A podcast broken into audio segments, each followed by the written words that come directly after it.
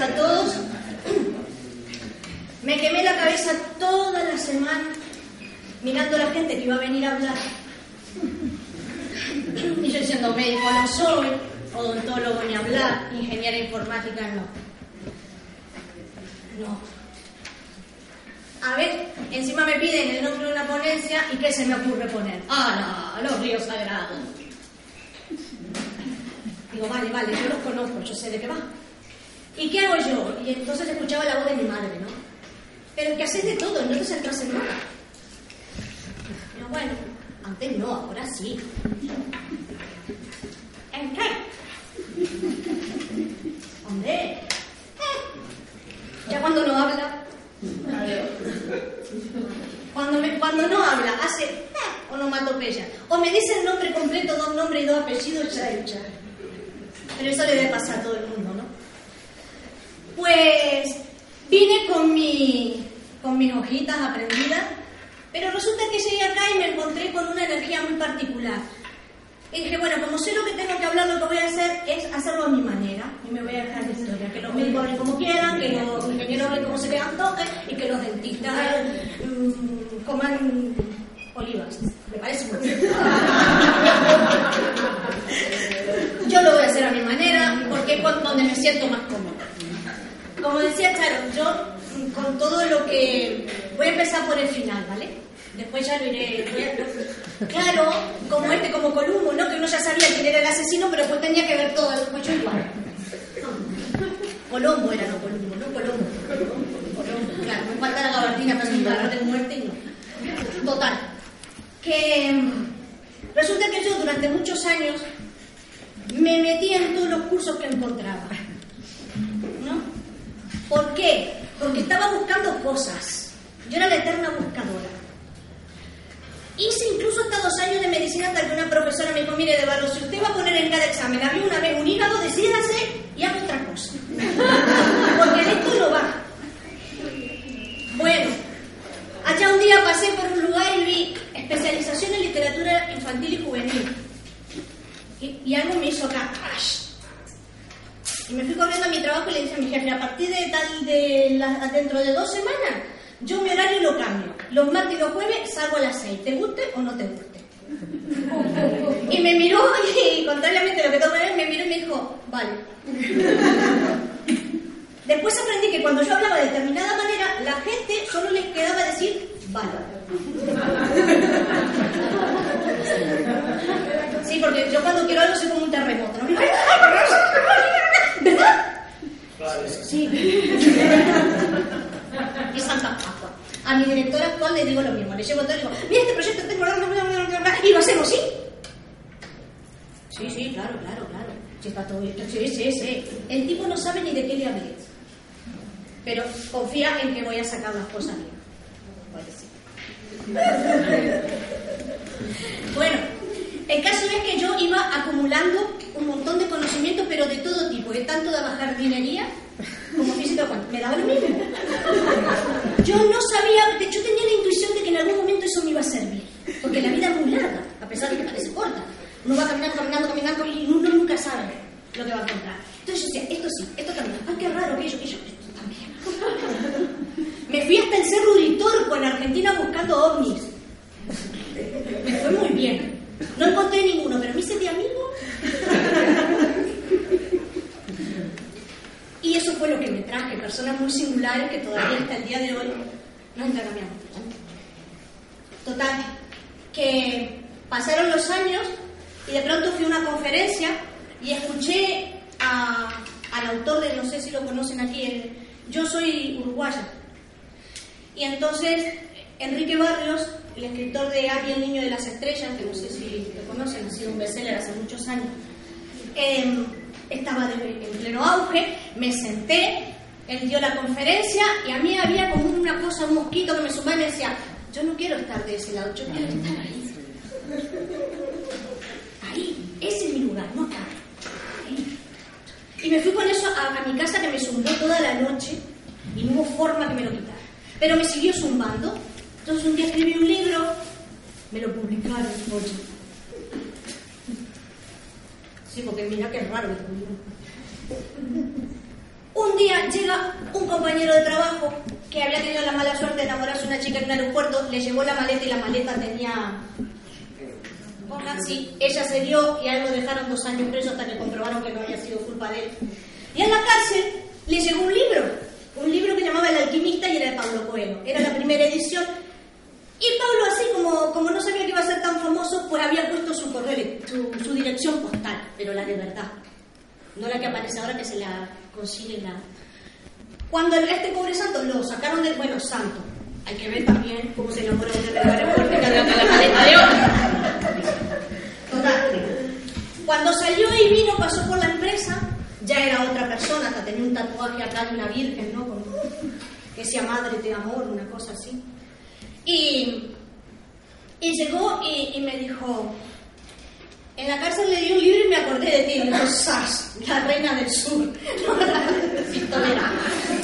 Y digo, no, no, no, conmigo no. Me dice, no, el alquimista, el Pablo dice, y toma. Y tenía un papel hecho polvo y me lo da y me dice, si algún día quieres contactar con él, pues esta es la dirección. No sé quién conoce a Pablo Coelho, porque la verdad es que yo no Total, que yo no tenía dinero porque en ese momento estábamos a día 20, para hacer excesos no había. Y dije yo, ah, pues bueno, mira, cuando cobre lo compro. Y entonces salió mi jefe, que era una persona muy particular, que, eh, que mi jefe de ese momento, y cuando vino me trajo el libro de regalo. Me dice, las cosas nunca pasan porque sí, ¿eh? Dice, que te lo leas. Leí el libro, me encantó, otra vez el moquito. Y le mandé una carta así por la cara, haciéndome mi análisis particular del alquimista. Hombre, Pablo, está muy bien, pero. Mira, en la página 20 la sintaxis se podría mejorar. ¿Por qué?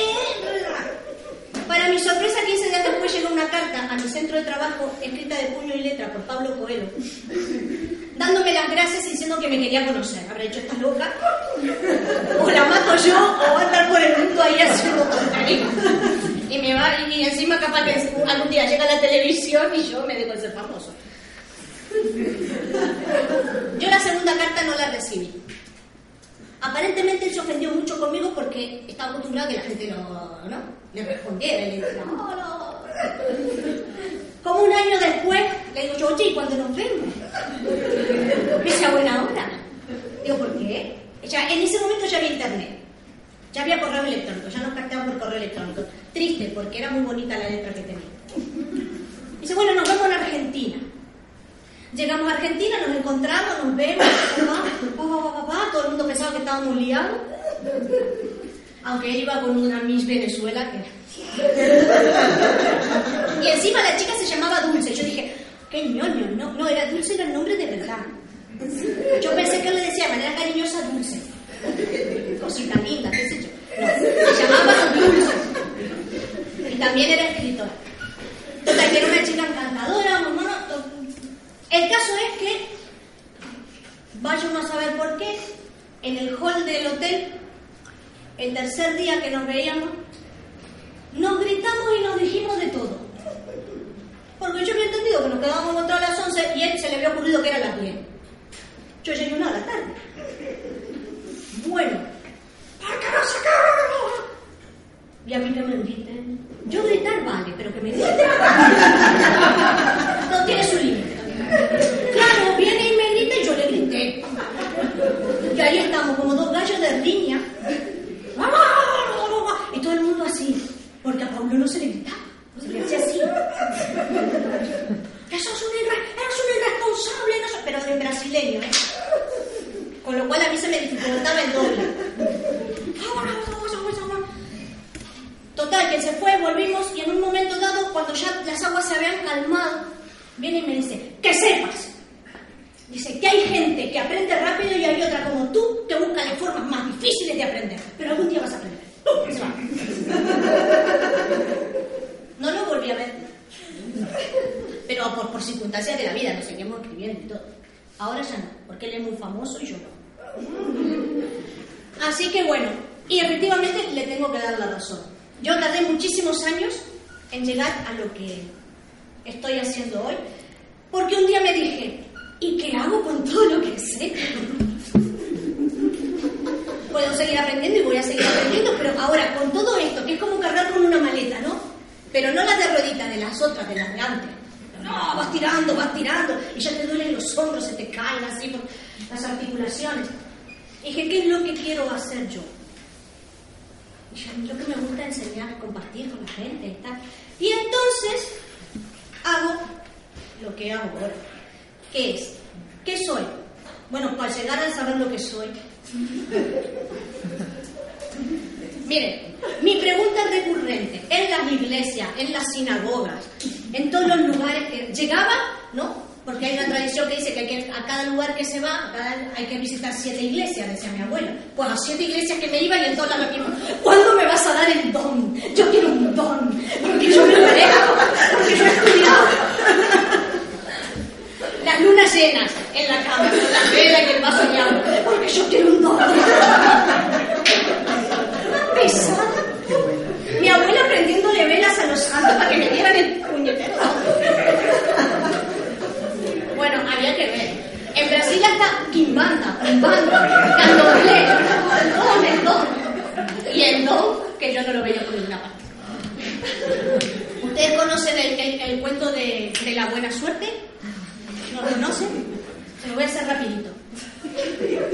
Resulta que había un hombre en un pueblo, creo que era de Jaime, pero no lo tengo muy claro, que tenía muy mala suerte.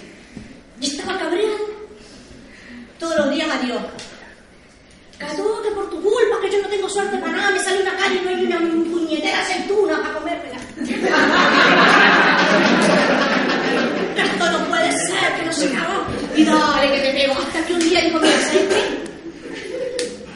Por favor, quiero una cita con Dios. Allá que dice, bueno, que está muy ocupado, que la quiero ya. dice, bueno, véngase mañana a las 10. Y allá que se va.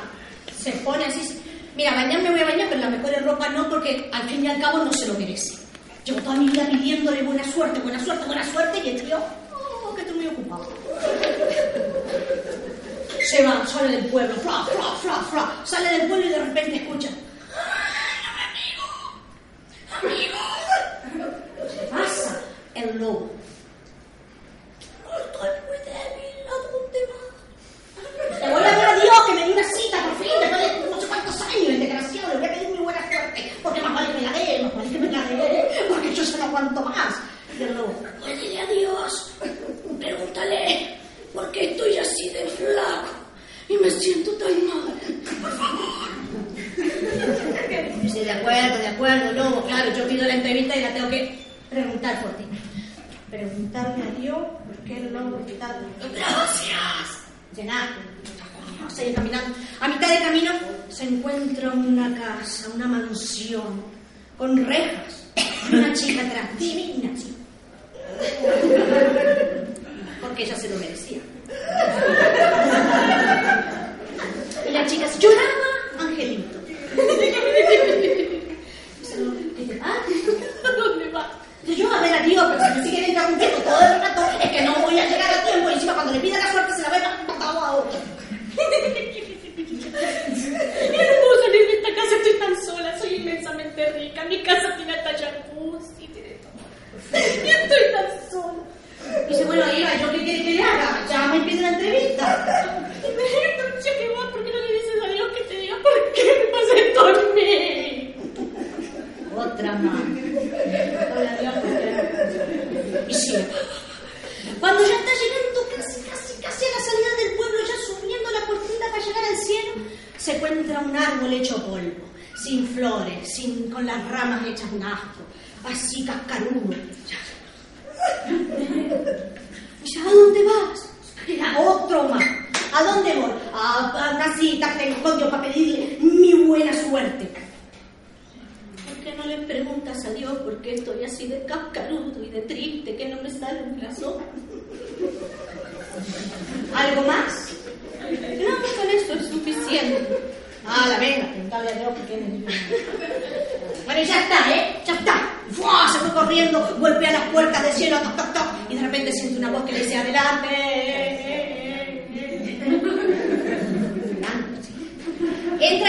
Ahí, empeñado en el mundo viejo. Dice, no, que estoy previendo. el Windows 10.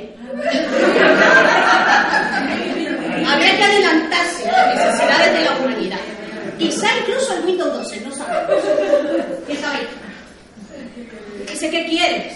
Yo, ¿cómo que qué quiero? Vengo a buscar mi suerte, porque mira, y siempre pidiéndotela, y yendo a la iglesia, y yendo a la sinagoga, y subiendo de, rodillas lo de la Virgen del Carmen, y yéndome al rocío y de vuelta que se me llena la boca, y tú nada, nada de suerte, ¿qué tengo que hacer? Le dice Dios, pero a ver, alma de cántaro, ¿qué tienes que hacer nada? Si la suerte está en cualquier parte, lo que tienes que estar es atento. No, ¿De verdad? Pues vale, pues eso, no te distraigas, ¿eh? Y estate atento, porque está ahí. Ah, espera, mira, tengo unas preguntitas para los colegas. Y Dios se las respondió. Y entonces volvió el tipo, iba caminando y iba así.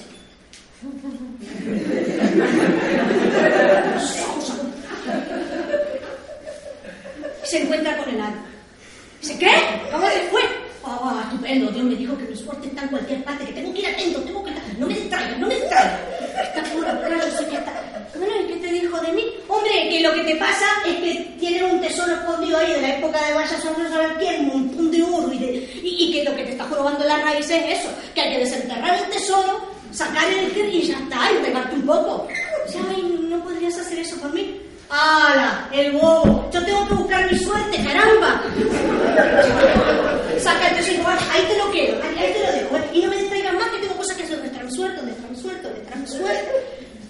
Avanza, llega donde está la chica. ¿Qué te dijo Dios? ¡Hala, la otra! A ver, Dios me dijo que lo que pasa es que tienes demasiado y que necesitas compartirlo con alguien, que busques a un hombre solo que te dé cariño, que te dé afecto, que sea bueno, que te quiera y compartas todo lo tuyo con él, porque esa es la razón de tu vida y para ser feliz. Y ¿cómo sos el único que ha pasado que no conmigo?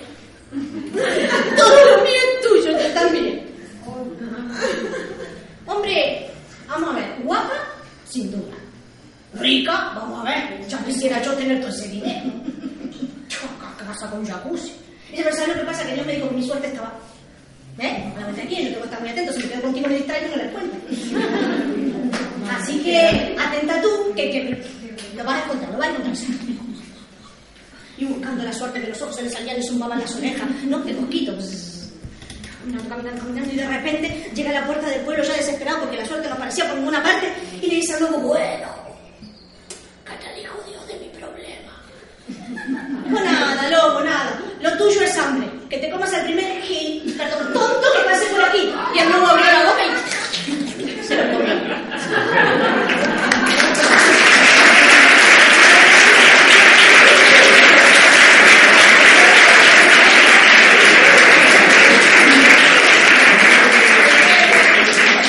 Y así andaba yo por la vida, buscando el don, escribiendo libros, pero siempre atenta para que no se me pasara nada.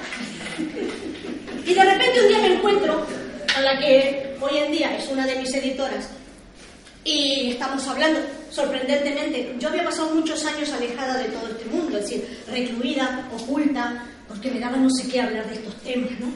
Y aparte diciendo, ay, son todo mentiras, todo mentiras. Y tratando de sobrevivir en la Junta Andalucía. que ya tiene tela. Y sobrevivir con una sonrisa dedicada a mi primera profesión, que es la literatura infantil y juvenil. Y yo era medianamente feliz, pero siempre me faltaba algo. Y con aquello de qué hago yo con esta maleta. Va Clara, que se llama así la que hoy es mi amiga, entre otras cosas porque es mi amiga, mi, la llave que abrió la cerradura, todo lo demás, y, llega esa con un proyecto de edición que quería abrir una editorial porque quería escribir. Ana Bego, o soy editora o soy autora, hija mía. Vamos a ver, ¿tú qué quieres de la vida? No, porque a mí me gusta escribir, a mí me gusta ilustrar, digo, muéstrame. Digo, bueno, ilustrar para la casa, bien. Ilustrar para afuera, tienes que salir a mirar la calidad que fuera. Escribir para casa, bien. Tú has visto cómo se escribe por hoy. Así estuvimos hablando y al final, bueno, nada. segundo mosquito que se me cumplía. A partir de ese momento yo empecé, no se sabe muy bien cómo, a asesorar editoriales en sus proyectos para sacarlos adelante. Ya lo había hecho en un tiempo porque había creado una editorial infantil y juvenil a pedido de un editor, pero con mi inexperiencia pagué los patos y por y nos hablaba. Él se con la editorial y yo en la Junta de Andalucía. Total, que seguíamos hablando con Clara, seguíamos hablando, yo estaba en un momento muy difícil, absolutamente infeliz. Bueno, feliz porque yo me reía todo el tiempo, pero infeliz interiormente, sin poder dormir, agotada de la vida. A, mí me, yo em, em, aprendí a ladrar, ladraba muy bien. Me hablaba así, y seguía haciendo cursos. Seguía haciendo cursos. Hasta que un día me senté con Clara y le confesé mi mayor secreto. Digo, sigo pidiendo que me den el don y no me lo dan. Es justo esto. ¿Por qué tú tienes esta editorial y yo siempre quise tener una editorial? Porque a ti te va bien y yo siempre quise que mi Bueno, una pelea de aquello. Y Clara con los ojos así. Y en un momento dado me dice, a ver, ¿tú qué haces? Y yo trabajo en la Junta de Andalucía. No. ¿En qué momento te sientes feliz? ¿En qué momento pierdes la noción del tiempo? Cuando me siento a escribir. Y me dice, ¿y escribes bien? Bueno, sí, digo yo. Me dice, quiero leer lo que escribes. Se lo pasé y me dijo, ¿y tú no encontraste tu don? No. Yo no, que no me lo dan. Dice, ¿qué don quieres? Yo qué sé, invisibilidad. Yo quiero transportarme, ¿no? mover los objetos desde lejos. Yo quería ser una, vamos, Wonder Woman, ¿no? Girar y de repente estar con un mayor así. Lo que queremos todos, ser superhéroes. Y me dijo Jacqueline, ¿cuál es tu don? Y en ese momento, sin, sin pensarlo, le dije, la palabra. Me dijo, pues sí. Me dijo, si toda tu vida te has pasado contando historias escritas en los teatros, ¿cómo que todavía no te diste cuenta que tu don es ese?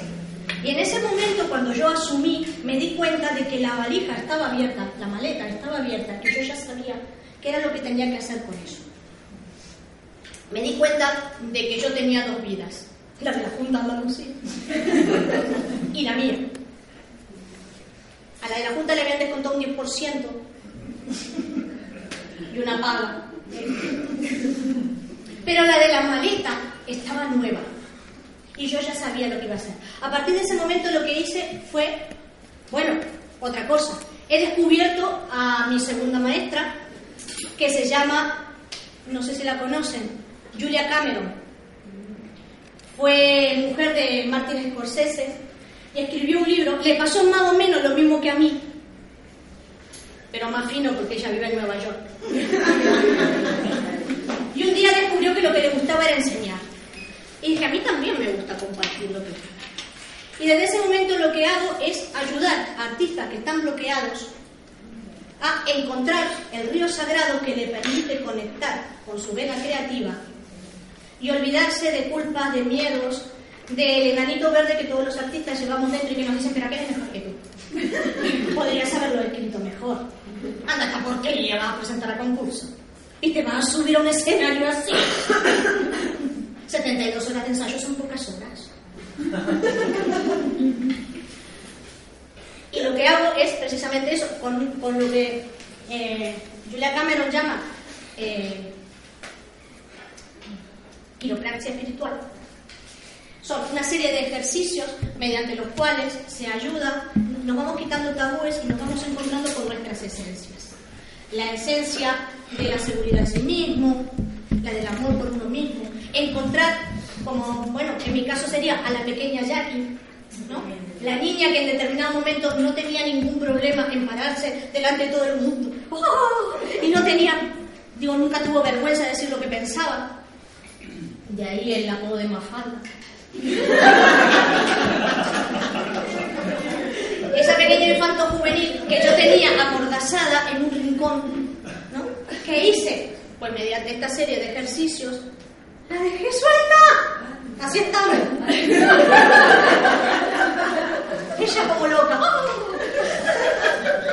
Y lo que he descubierto es que todo ese bagaje de conocimiento que yo tenía tenía un fin. Era que podía ayudar a otras personas no solo a desbloquearse, sino que además gente que nunca en su vida había pensado que podía ser artista, encuentra su beta creativa que la libera de las cosas cotidianas. No artista para subirse al escenario, no un artista para escribir un libro y publicarlo.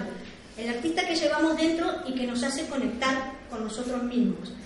El que pone una flor de, pone una flor de determinada manera y queda bonita en el jarrón. La que mm, planta determinado tipo de flores porque en conjunto los colores son bonitos y le da una sensación de paz interior a ella y a los que la rodean la que limpia los cristales y ya quedan perfectos, cosa que yo nunca he conseguido. Porque para eso hay que tener arte también, ¿eh?